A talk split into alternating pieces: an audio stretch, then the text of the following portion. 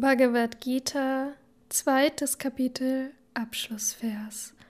So endet in den Upanishaden der glorreichen Bhagavad Gita, der Wissenschaft von Brahman, der Schrift über Yoga, des Dialoges zwischen Sri Krishna und Arjuna, das zweite Kapitel mit dem Namen Sankhya Yoga.